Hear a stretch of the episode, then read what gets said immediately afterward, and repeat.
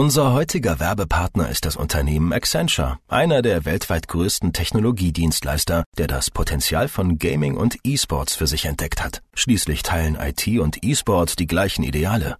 So steht Accenture für offene Kommunikation, Teamwork und kulturelle Vielfalt. Accenture ist daher ein spannender Arbeitgeber, auch für alle Gaming-Begeisterten, Einsteiger wie Erfahrene. Alle Infos und konkrete Berufschancen gibt's jetzt auf accenture.com/esports.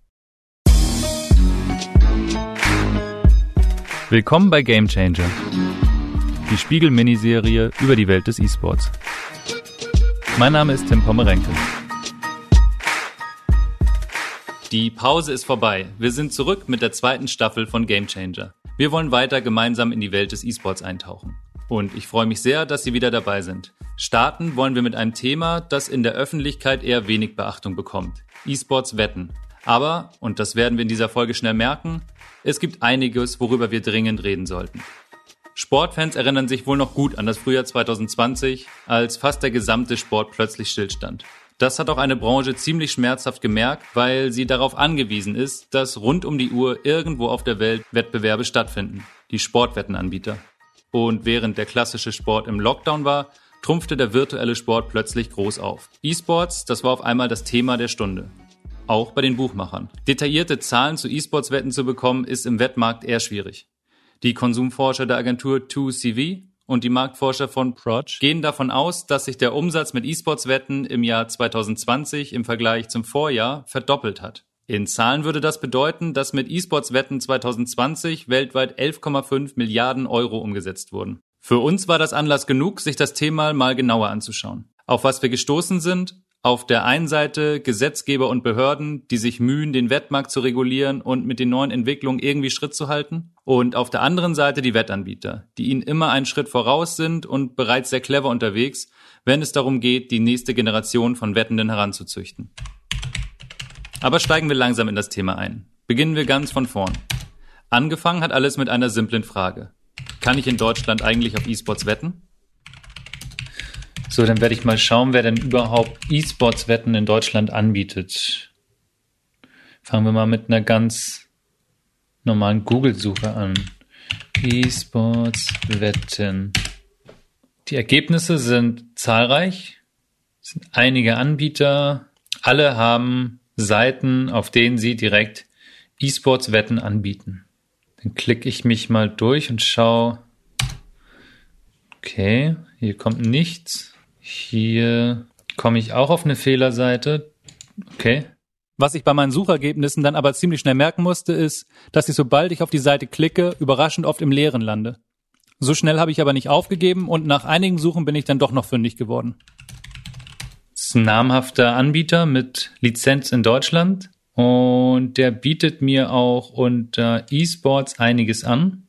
Und ich entscheide mich mal für eine einfache Ergebniswette der koreanischen League of Legends Liga im Spiel von Damwon Gaming gegen T1 und tippe auf Sieg T1. Meine Suche hat mich etwas überrascht, gerade nachdem der Hype um die E-Sports-Wetten im vergangenen Jahr so groß war. Ich hätte eher noch mehr Angebote für E-Sports-Wetten erwartet und nicht weniger. Deshalb frage ich beim Deutschen Sportwettenverband nach. Mit Präsident Matthias Dahms spreche ich über meine Mühe, eine E-Sports-Wette abzuschließen. Sie haben ja wahrscheinlich gesehen, dass äh, in, der, äh, in der ersten Corona-Welle im, im Frühjahr 2020 eben äh, relativ viele Anbieter auch E-Sports äh, im Programm hatten, weil sonst gab es ja nichts anderes zu bewetten. Äh, das war ja für die Wettanbieter eine ganz, ganz schlimme Zeit. Ja, da wurde dann irgendwie auf äh, Tischtennis in Weißrussland äh, gewettet und irgendwie äh, die dritte äh, philippinische Fußballliga und, und solche Geschichten, weil es einfach gar nichts im Angebot gab. Und da war natürlich das E-Sports-Thema ähm, was ja auch sehr professionell gespielt wird, inzwischen dann schon ein, eine Ausweichmöglichkeit. Und äh, da haben halt viele, viele Kunden dann auch ihre Aufmerksamkeit drauf gelegt. Viele Seiten äh, scheinen nicht mehr existent zu sein. Also, dass Anbieter es im Programm mal gehabt haben. Einige haben es auch noch im Programm. Wieso ist die Situation gerade so undurchsichtig? Das liegt in erster Linie an einer unklaren Rechtslage zu dem ganzen Thema. Ähm, die Glücksspielregulierung in Deutschland ist ja sehr stark im Umbruch. Äh, wir erwarten jetzt Mitte 2021, dass ein neuer Glücksspielstaatsvertrag in Kraft tritt. Und es gibt seit vielen Jahren Diskussionen darüber, welche Arten von Sport oder auch von äh, Sportereignissen oder auch äh, randständigen Themen zum Thema Sport bewettet werden dürfen. Und da ist das Thema E-Sport seit vielen Jahren ein umstrittenes Thema. Ähm, es hat vor der äh, Erteilung von Lizenzen, die jetzt im letzten Jahr im Oktober gestartet ist, hat es viele Anbieter gegeben, die E-Sports auch als, äh, als Wetten bei sich im Angebot hatten. Sowohl äh, Simulationen als auch eben die klassischen Shooter-Games. Und das äh, scheinen die Behörden im Moment nicht ganz so gerne zu sehen. Das ist aber halt eine, eine laufende Diskussion, die wir haben. Und äh, die zuständige Aufsichtsbehörde, das Regierungspräsidium in Darmstadt, das die Erlaubnisse herausgibt und auch für die Regulierung der Anbieter zuständig ist. Das hat zunächst mal gesagt, ähm, dass E-Sports-Wetten nicht zulässig sind und daraufhin haben eine ganze Reihe von äh, Erlaubnisinhabern, also von Unternehmen, die Konzessionen haben in Deutschland, dann auch das aus ihrem Wettprogramm herausgenommen. Aber ganz offensichtlich nicht alle, denn ich konnte ja meine Wette abschließen bei einem Anbieter, der über eine offizielle deutsche Lizenz für Sportwetten verfügt. Oder verstehe ich da etwas falsch? Ich frage in Darmstadt nach. Hier sitzt die Behörde, die in Deutschland Lizenzen für Sportwetten vergibt. Wir sprechen mit Dezernatsleiterin Martina Vogt. E-Sport-Wetten sind nach dem derzeitigen Glücksspielstaatsvertrag nicht legal. Das Regierungspräsidium Darmstadt stellt klar, Sportwettenanbieter mit einer deutschen Lizenz müssen E-Sport-Wetten aus ihrem Angebot entfernen. Das klingt für mich jetzt so, als hätte ich meine Wette so gar nicht machen dürfen. Generell sind in Deutschland zwei Arten von Wetten erlaubt. Wetten auf Pferderennen und Sportwetten. Und wer Sportwetten anbieten darf, ist im Wesentlichen im Glücksspielstaatsvertrag geregelt. Auf diesen Vertrag haben sich die Bundesländer verständigt, denn Glücksspielrecht ist in Deutschland Ländersache. Sportwettenkonzessionen werden für ganz Deutschland vom Land Hessen vergeben. Ende 2020 ist genau das passiert. In Darmstadt wurden für einige Anbieter Lizenzen erteilt. Sie stehen damit auf einer Whitelist und dürfen legal Sportwetten anbieten. Viele andere befinden sich noch im Antragsverfahren. Hört sich eigentlich ganz klar an. Das Problem, wir wollen nicht auf Fußball wetten oder auf die Handball-WM, wir wollen auf E-Sports wetten. Und da wird die Sache dann komplizierter. Um nicht den Durchblick zu verlieren, habe ich jemanden angerufen, der sich genau mit diesem Thema auskennt. Wetten auf E-Sports. Lennart Brüggemann. Dr. Lennart Brüggemann ist Anwalt in Münster und hat sich auf Glücksspielrecht und E-Sportrecht spezialisiert. Von ihm als neutralen Experten wollen wir wissen, wieso ist die Rechtslage beim Thema E-Sport so unklar? Der Glücksspielstaatsvertrag benennt als Wetten, die veranstaltet werden dürfen, nur die Sportwetten. Deswegen ist man dann auch genau bei der Frage, fallen Wetten auf E-Sport unter den Begriff der Sportwette. Jetzt ist es so, der Glücksspielstaatsvertrag definiert Sportwetten auch, und zwar Sportwetten sind danach Wetten zu festen Quoten auf den Ausgang von Sportereignissen oder Abschnitten von Sportereignissen. Nur daran sieht man auch, man nimmt den Begriff des Sportereignisses in diesen Staatsvertrag hinein, definiert ihn aber nicht. Daher sind wir genau auch bei der Frage, hier ist E-Sport Sport im Sinne des Glücksspielstaatsvertrages. Fällt E-Sport unter Sport? In Darmstadt sagt man nein. Und damit beruft man sich auf den Deutschen Olympischen Sportbund. Es ist derzeit nicht offen, ob E-Sport erlaubnisfähig äh, werden kann oder nicht. Derzeit ist E-Sport nicht erlaubnisfähig. Der rechtliche Rahmen lässt es aber zukünftig offen. Und zwar ist E-Sport nicht erlaubnisfähig, weil, weil es sich nicht um einen sportlichen Wettkampf handelt, weil das Ereignis nicht als Sport anerkannt ist. Die weitere Entwicklung wird davon abhängen, ob der Deutsche Olympische Sportbund seine bisherige Auffassung zukünftig ändern wird und E-Sport als Sport anerkennt. Aber bei dieser Frage einfach dem Urteil des DOSB zu folgen, ist nicht ganz unstrittig. Das verrät uns Anwalt Lennart Brüggemann. Es gibt gar keinen normativen Anknüpfungspunkt dafür, dass es für die Auslegung des Sportbegriffs im Glücksspielstaatsvertrag auf das Verständnis des DOSB ankommt. Weder findet man einen Hinweis im Glücksspielstaatsvertrag noch in seiner Erläuterung. Ein normativer Anknüpfungspunkt wäre aber wichtig, denn das Verständnis eines Rechtsbegriffs muss sich auf den Willen des Normgebers, wie er sich aus dem Normgefüge und den dahinterstehenden Wertentscheidungen ergibt, zurückführen lassen. Was hier aber geschieht, ist, dass ohne normativen Anhalt die Deutungshoheit über einen Rechtsbegriff unbesehen auf einen Verband verlagert wird, der seine eigenen Ziele verfolgt und insofern ein subjektiv gefärbtes Begriffsverständnis zugrunde legt. Dabei darf man ja eines nicht vergessen. Von der Auslegung des Sportbegriffs im Glücksspielstaatsvertrag hängen wesentliche grundrechtliche Gewährleistungen ab. Im Ergebnis geht es ja um die Frage, ob die Veranstaltung von Wetten auf E-Sport potenziell erlaubnisfähig oder von vornherein verboten ist. Rechtlich ist es trotzdem möglich, sich auf die Einschätzung des DOSB zu berufen. Nach meiner Auffassung ist dies momentan nur möglich, wenn man im Rahmen der Auslegung und der anschließenden Einzelfallprüfung zu dem Ergebnis kommt, dass das Verständnis des Glücksspielstaatsvertrages mit dem des DOSB übereinstimmt. Denkbar und rechtlich möglich wäre daneben natürlich auch, dass die Bundesländer im Glücksspielstaatsvertrag oder in den Erläuterungen ausdrücklich niederlegen, dass Sport im Sinne des Glücksspielstaatsvertrages nur Tätigkeiten sind, die vom DOSB anerkannt sind. Ob das allerdings überzeugend ist, ist eine andere Frage. Wer diesen Podcast regelmäßig verfolgt, hört es nicht zum ersten Mal.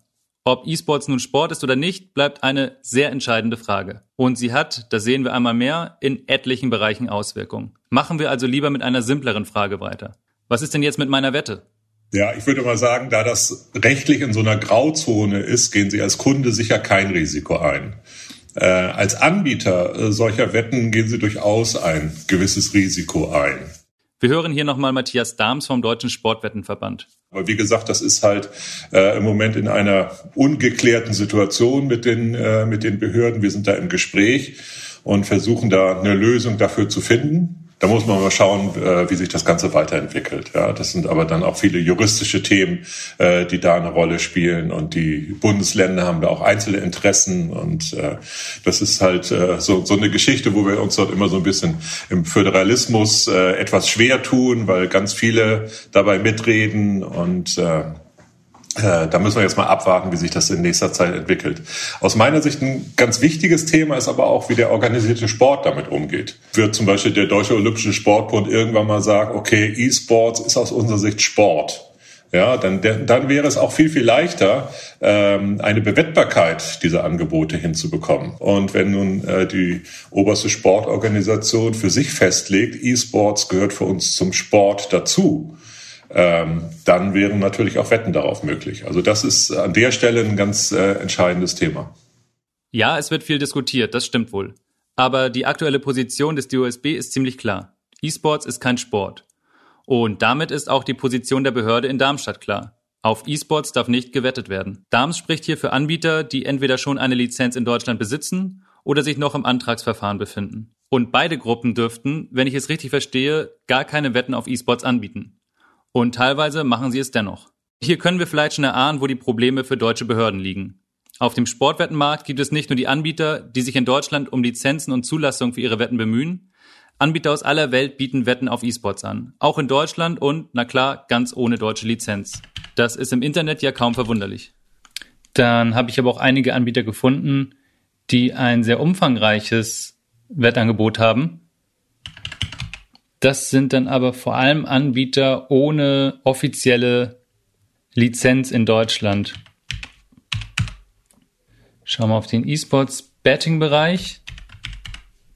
Der ist durchaus umfangreicher und nicht nur mehr Disziplin, sondern ich kann auch bei League of Legends, wenn ich mir das gleiche Spiel heraussuche, Dumb One gegen T1, noch viel weiter in die Tiefe gehen. League of Legends geht es ja immer darum, die Türme des Gegners nach und nach einzureißen, tippe ich drauf, dass T1 den ersten Turm der Begegnung einreißt. Wie ich darauf komme, weiß ich nicht so genau, aber ähm, wenn es mir angeboten wird, will ich es doch mal ausprobieren. Es ging eigentlich ganz einfach, bei einem Wettanbieter ohne gültige deutsche Lizenz eine Wette zu platzieren. Wie kann das sein?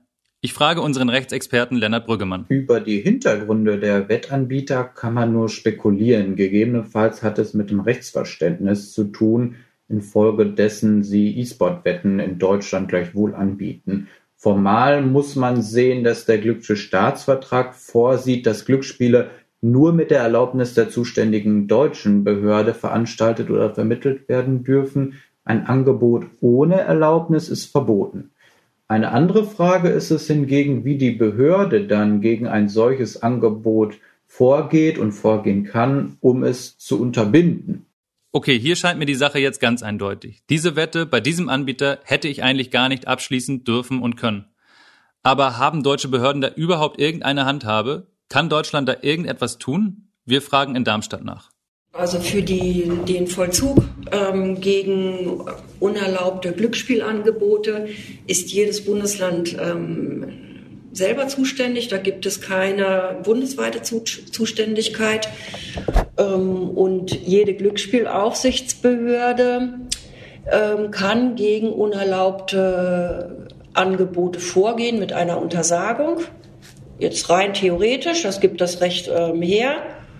Und die Folge einer Untersagung wäre auch rein theoretisch, dass das Angebot abgestellt wird.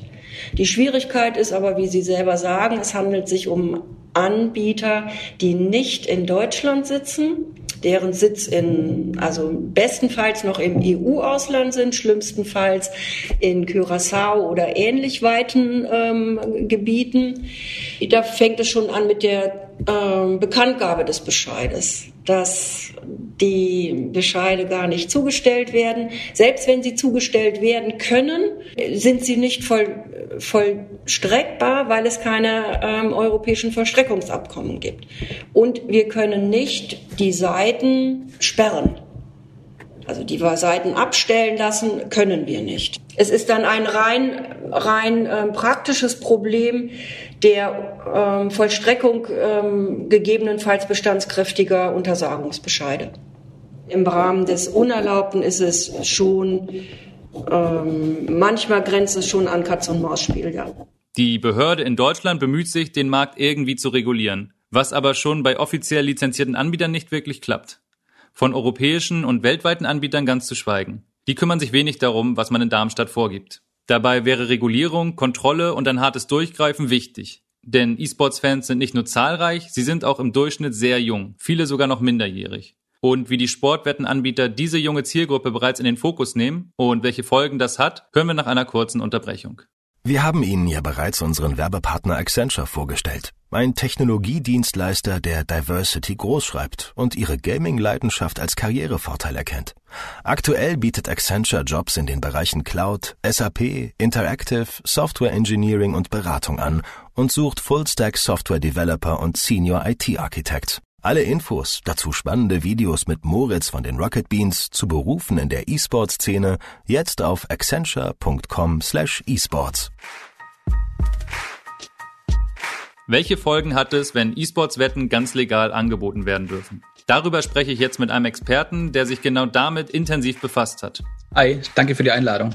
Raffaello Rossi von der University of Bristol hat sich in seiner Doktorarbeit mit dem Thema E-Sports-Wetten auseinandergesetzt. Was hieran spannend ist, im Vereinigten Königreich ist der Wettmarkt deutlich offener als in Deutschland.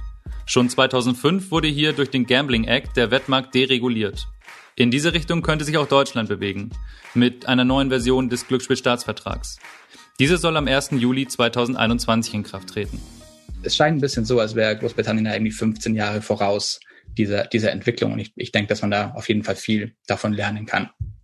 Welche Effekte sind denn bisher beobachtbar durch diese Deregulierung? Also aktuell, laut aktuellen Umfragen, haben rund 47 Prozent äh, der, der Briten in den letzten vier Jahren an Glücksspiel teilgenommen und rund 0,5 Prozent aller über 16-Jährigen haben eine pathologische Spielsucht. Also rund 270.000 Briten haben eine pathologische Spielsucht. Mhm. Aber noch noch schlimmer ist äh, der Fakt, dass jetzt ungefähr rund 50.000 Kinder, also unter, unter 16-Jährige, ähm, ebenfalls pathologische Spielsucht haben. Es ist inzwischen so schlimm geworden mit den jungen Leuten, die die, die Spielsucht, die Glücksspielsucht haben, dass die NHS, also der National Health Service, der die, die Krankenhäuser hier installiert, dass die sogar spezielle Suchtzentriken für äh, spielsüchtige Kinder aufgemacht haben. Auch in Großbritannien hat das Thema E-Sports durch Corona einen spürbaren Schub bekommen. Hier ist das Wetten auf E-Sports legal. Wir wissen, dass in 2019 ungefähr 17 Prozent aller 18- bis 24-Jährigen schon mal auf E-Sports gewettet haben. Und wir wissen auch, dass während der Pandemie ähm, der E-Sports-Wettenmarkt explodiert ist. Also wir sahen mhm. in, in, in Großbritannien ähm, eine Explosion von ungefähr 3000 Prozent ähm, an mehr Spielwetten als zuvor. Was macht denn den E-Sports-Bereich im größeren Kontext der Sportwetten so spannend? Der durchschnittliche ähm, Bundesliga-Fan ist ungefähr 55 Jahre alt, aber der durchschnittliche E-Sports-Fan ist halt irgendwie zwischen 23 und 28 Jahren. Das Problem ist, dass wir um pathologisch um pathologisches Glücksspiel sprechen als, als, als negativster Effekt, der durch die Werbung und durch das E-Sport eben auftreten kann. Und das ist eine, eine ganz schön ernstzunehmende Gefahr. Mhm. Wenn man sich es genauer anguckt, ähm, kann E-Sports Werbung Kinder zu Glücksspiel animieren. Und ähm, das ist ein Problem. Künstliche Forschung hat gezeigt, dass das pathologisches Glücksspiel ähnliches Suchtverhalten äh, zu, äh, vorbringt wie Drogenmissbrauch. Und dass 20 Prozent aller Spielsüchtiger suizidal sind. Das ist ein Problem. Das ist ein Riesenproblem, eben vor allem, wenn man denkt, dass man sehr junge Leute dort involvieren kann. Du sprichst es jetzt schon an, dass es eine sehr junge Zielgruppe ist, gerade im Vergleich mit anderen Sportarten. Du und deine Forschungsgruppe, ihr habt euch ja auch näher damit beschäftigt, wer da so wettet und wer da genau angesprochen werden soll. Was habt ihr da für Erkenntnisse? Wen, auf wen gehen die Wettanbieter da direkt zu? Also unsere Ergebnisse haben halt erstmal gezeigt, dass ähm, die, die allermeisten Follower von, von solchen E-Sports-Accounts extrem jung sind. Also wir haben gefunden, dass ähm, 86 Prozent aller Follower von E-Sports-Accounts unter 24 sind. Das heißt, nur mhm. 24 Prozent waren über 24 und dasselbe haben wir nochmal dann gemacht mit den Usern, die sich damit engagieren. Also die irgendwie kommentieren, liken oder, oder die, die, die Werbungen posten, sharen. Und ähm, dort haben wir herausgefunden, dass 28 Prozent aller User unter 15 waren. Mhm. 94 Prozent all dieser User, die damit irgendwie mit dieser Werbung an, äh, äh, interagiert haben, da waren unter 24. Wenn E-Sports-Anbieter jetzt ganz normal mit ganz normaler Market, Marketing und Zielgruppensegmentierung anfängt, Werbung sich zu überlegen für die Zielgruppe, die ungefähr zwischen 18 und 30 Jahre alt ist, dann kann er es nicht vermeiden, dass da auch unter 18-Jährige das ganz interessant finden und es vielleicht liken und, und sharen und so weiter. Ja. Und daraus entsteht halt so ein Teufelskreis. Und das ist das große Problem, dass E-Sports-Wettanbieter designen Werbung für ihre Zielgruppe. Und diese Werbung wird dann auch zum Großteil, wie unsere unsere Forschung gezeigt hat, von unter 18-Jährigen sehen und geshared und geliked, woraufhin der Wettanbieter denkt, das war eine super erfolgreiche Kampagne, ich mache sowas nochmal und Stück für Stück kann es passieren, dass ich irgendwie unbewusst immer mehr Junge eigentlich meiner Werbung ähm, anziele, was nicht erlaubt ist. Man kennt es aus der Werbung für Sportwetten, meinetwegen ähm, im Fußballkontext, dass ganz viel TV-Werbung geschaltet wird, dass so richtig Spots sind und auf Aktionen vielleicht auch mal hingewiesen wird. Äh, jetzt hast du gerade aber schon das Sharen angesprochen und das Liken. Spricht man denn so eine junge Zielgruppe auch anders an? Ja, auf jeden Fall. Also als wir uns die die E-Sports-Werbung angeguckt haben, haben wir auf jeden Fall bemerkt, dass das anders ist als bei traditioneller Sportwerbung. Ähm, die, also erstmal ist auffällig, dass die, dass die Werbung viel frischer, viel moderner und viel, viel harmloser wirkt. Also es wird, es wird kaum über, über Geld groß gesprochen und das ist normalerweise bei, bei, bei normalen Sportwetten ja das Thema. Also irgendwie Sign-on-Bonus, Geld-zurück-Garantie, ähm, mhm. ähm, Happy Hours und so weiter. Und ich meine, diese Eigenschaften, wenn ich über Geld spreche und über Wettquoten, dann ist es sehr klar, dass was ich zeige, letztendlich auch Werbung, E-Sports, also Werbung für Wetten ist. Aber bei, bei diesen Content-Marketing-Sachen, die viele dieser E-Sports-Anbieter ähm, eben auf Social Media benutzen, ist es überhaupt nicht klar weil dort geht es um, um, um, um positive Sachen, wie zum Beispiel Witze, es gibt viel Memes werden benutzt, ähm, In-Game-Fehlern, Screenshots von, von, von, von Games werden benutzt und ganz viel Insider-Sentiments, die Außenstehende nicht verstehen. Und da geht es irgendwie, glaube ich, ein bisschen darum, dieses Underdog-Feeling, was immer noch ein bisschen mit E-Sports mitschwingt, mhm. das ganz klar zu, zu auszunutzen und zu monetarisieren in der Art. Und das ist dann auch dieses Organische, dass man versucht, man, also eine Selbstverständlichkeit zu kreieren, und auch selbstverständlich ein Teil dieser ganzen Szene zu werden, auch in den sozialen Medien und die sozialen Medien stärker einzubinden in die Strategie. Ganz genau, ganz genau. Ich meine, und, und, und dazu darf man, darf man nicht vergessen, dass die, dass weil die E-Sportler eben so, so jung sind, sind sie halt die, die erste Generation, die ähm, Digital Natives sind, die als, als Digital Natives für Wettspiele klar getargetet werden. Das gab es vorher noch nicht. Und deswegen ist es sehr, ist es sehr klar und sehr natürlich, diese Wege zu gehen. Also zu versuchen, es zu normalisieren, wetten, aber eben auch viel, viel, viel Werbung über Social Media zu machen, weil es dort ist, das ist der natürliche Lebensraum, wenn man das so nennen will, für, für, für Jugendliche und nicht irgendwie Fernsehwerbung und TV-Werbung. Das, das ist auch wieder so ein Problem, dass da einfach für Social Media Regulierung nichts gemacht wurde in den letzten Jahren. Es, ist, es gibt in Großbritannien nichts, was irgendwie damit umgeht, dass da Unterschiede gibt. Es wird bis jetzt behauptet, dass er dasselbe ist. Und es ist natürlich absolut nicht dasselbe. Social Media Marketing funktioniert ganz anders. eben weil man scheren kann, weil man teilen kann und weil es unkontrollierbar ist, wer es am, am letzten Ende sieht, diese, diese Werbung. Steckt da eine größere Strategie hinter? Ist das, ähm, ist das einfach probiert, jetzt mal die Sprache der Zielgruppe zu, zu sprechen oder habt ihr da klare Muster erkannt? Das ist schwierig zu beantworten. Ich meine, ähm, es ist schwer zu unterstellen, dass das mit Absicht gemacht ist, natürlich, weil das kann man kaum belegen, aber es wäre wahrscheinlich zu großer Zufall, dass, dass diese Art von, von Technik vor allem in E-Sports, in E-Sports äh, Wetten Marketing so stark benutzt wird.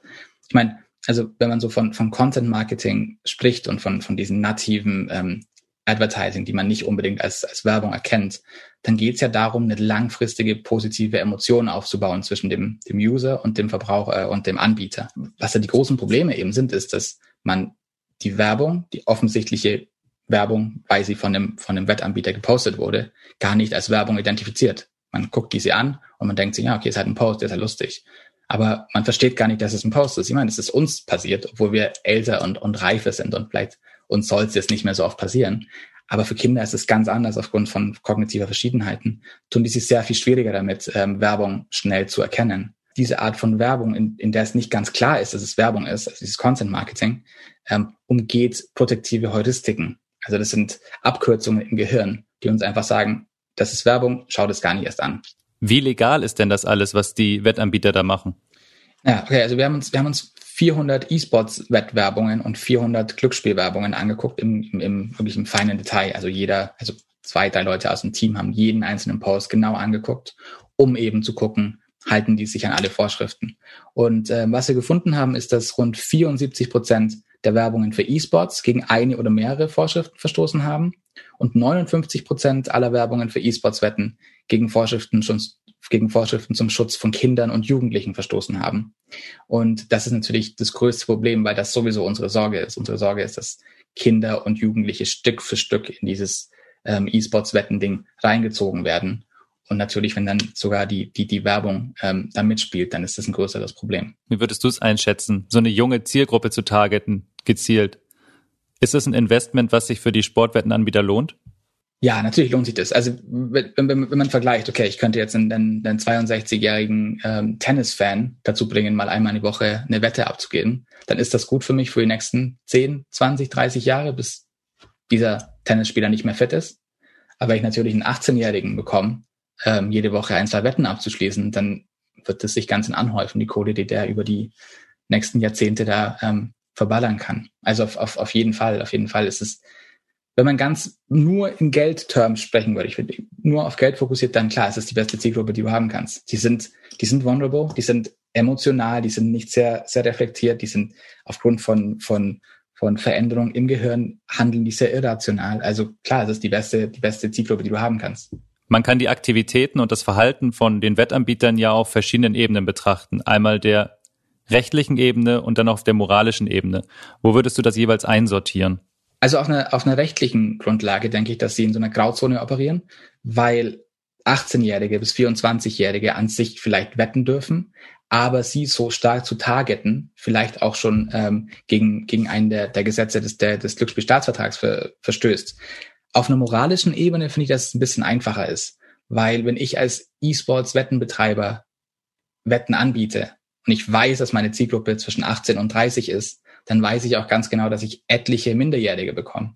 Und wenn ich weiß, dass ich Minderjährige dazu in so einem jungen Alter anstifte, etwas Verbotenes zu tun und etwas zu tun, was klar suchtfördernd ist, dann ist es natürlich nicht moralisch, meiner Meinung nach. Wie viel Gehör findet ihr denn mit eurer Forschung, was ihr an Erkenntnissen zutage gefördert habt? Ja, also unsere, unsere Forschung hatte auf jeden Fall äh, ziemlich große Resonanz. Ähm, als wir die veröffentlicht haben, wurde sie in etlichen größeren Medien auch ähm, berichtet und auch ausführlich debattiert. Und außerdem wurde sie vom House of Lords, also dem britischen Bundesrat, sowie eine Parlamentsgruppe über Glücksspiel zitiert. Außerdem hat das, das öffentliche Organ das Glücksspielwerbung reguliert, also die äh, Advertising Standards Authority, ähm, eine Warnung an alle E-Sports-Betreiber rausgeschickt und denen gesagt, Leute, ihr müsst ein bisschen mehr auf die Regulations achten. Wir haben ja gehört, dass ihr nicht wirklich denen folgt. Was natürlich super für uns war, weil das schon hoffentlich ein bisschen ähm, einen Effekt hat. Und außerdem, interessanterweise, steht dieses Jahr groß auf der Agenda der, der Regierung, dass sie den Gambling Act überarbeiten wollen. Also es wird dieses Jahr ein neuer Gambling Act erarbeitet, wo es auf jeden Fall stark in Richtung Regulierung gehen wird. Also wir werden wieder ein bisschen weggehen von dem, von dem, von dem Trend, auf dem wir jetzt waren, dass alles sehr dereguliert ist, sondern wir werden wieder viel stärkere ähm, Gesetze einführen, auch vor allem Dingen wegen ähm, Social Media Marketing, das einer der großen Punkte ist, wo diskutiert wird, wie sehr man, wie sehr man das ähm, im Griff halten muss und, und kann überhaupt. Mhm. Und ich denke, was, was in Deutschland einfach bis jetzt wirklich noch komplett fehlt, ist überhaupt eine Debatte zu dem Thema. Es gibt in Deutschland wenig Debatten über, über Sportwetten und es gibt keine Debatten, soweit ich weiß, über E-Sports-Wetten. Und ich glaube, das wäre dringend notwendig, das, das, das zu machen. Und also wenn, wenn ich so darüber nachdenke, kommt mir immer der, der Vergleich zu den Alkopops in, in, in, mein, in meinen Kopf. Weil, mhm. ich weiß nicht, ob ihr euch daran erinnern könnt, aber es war so 2004, 2005, als es Alkopops gab und es war ja. süß schmeckende, farbige ähm, ähm, alkoholische Getränke, die offensichtlich. Ich erinnere mich gut. Ja, die offensichtlich für Jugendliche waren. Und es hat damals ja einen riesen Shitstorm, würde man heute sagen, ausgelöst. Also die ganzen Medien war voll und wir als Schüler mussten etliche Aufsätze schreiben über warum Alkopops böse sind oder was ich was. Aber mhm. es war eine große Debatte. Und ich finde, dass E-Sports-Wetten fast analog sind zu, zu, zu Alkopops. Da wird was genommen, was potenzielles, was ein potenzielles Suchtmittel ist, wird irgendwie ein bisschen verpackt, dass es attraktiv für Kinder ist und tada, hat man ein lukratives Geschäft. Der Unterschied ist aber, dass bei Alkopops natürlich ein riesengroßer Skandal war und bei E-Sports leider noch überhaupt nichts. Und ich glaube, dass es super wichtig wäre, eine Debatte zu starten, um eben Kinder und Jugendliche aufzuklären, die Eltern aufzuklären und halt eben letzten Endes auch den Staat dazu zu bringen, dass er ein bisschen was ähm, verändert. Die E-Sport-Szene ist international, genau wie die Sportwetten. Einzelne Länder können sich mühen, die Wetten auf E-Sports zu verbieten. Wenn andere Länder es erlauben, wird es für einen einzelnen Staat jedoch offenbar immer schwierig bleiben, die Lage zu kontrollieren. Wie es sich auswirkt, wenn die Märkte in diesem Bereich weiter dereguliert werden, zeigt die Studie der University of Bristol. Deshalb haben wir sie auch Martina Vogt vom Regierungspräsidium Darmstadt gezeigt. Jugendschutz ist ja jetzt schon Bestandteil, also auch in, äh, durch entsprechende Nebenbestimmungen in den jeweiligen Erlaubnissen. Aber das ist eher der Jugendschutz in Bezug auf minderjährigen Schutz alleine. Ähm, der Zugriff ähm, auf, das, auf die Möglichkeit von Sportwetten. Und da ist aber noch mal ein anderer Zugang ja über die sozialen Medien. Wenn es mal dazu kommt, E-Sport ähm, als eine zulässige ähm, Sportwette anzusehen, müsste das auf jeden Fall berücksichtigt werden. Berücksichtigt werden sollten solche Aspekte wohl eher früher als später. Im Juli diesen Jahres soll der neue Glücksspielstaatsvertrag in Kraft treten. Noch wartet er auf eine Ratifizierung durch die Länder. Auch der Umgang mit dem Thema E-Sports-Wetten könnte hier neu geregelt werden. Nach allem, was wir gehört haben, wäre der richtige Zeitpunkt, um nochmal intensiv über das Thema zu sprechen, genau jetzt. Am kommenden Freitag erscheint eine neue Folge von Game Changer. Dann wollen wir über die mentalen Aspekte des E-Sports reden. Welche Rolle spielt die Psyche im E-Sport? Wo sind hier die Unterschiede und Gemeinsamkeiten zum klassischen Sport? Und natürlich werden wir auch über ein Problem reden, das wie eine dunkle Wolke über der E-Sport-Szene schwebt. Burnout. Ich würde mich freuen, wenn Sie wieder dabei sind. Mein Name ist Tim Pommerenke. Die Produktion und Redaktion dieser Episode erfolgte wie immer in Zusammenarbeit mit Martin Vornwig-Brückner. Die Musik kommt von Steffen Schiepe. Wir bedanken uns für die Unterstützung bei Ole Reismann, Markus Böhm, Philipp Fackler, Jasmin Yüksel, Sandra Sperber, Charlotte Meyer-Hamme, Kerstin Fröhlich und Matthias Streitz. Danke an unseren Werbepartner Accenture, den Technologiedienstleister, der auf Gaming, E-Sports und kulturelle Vielfalt setzt. Alle Infos zu Karrieremöglichkeiten sowie viele spannende Hintergrundvideos jetzt auf accenture.com/esports.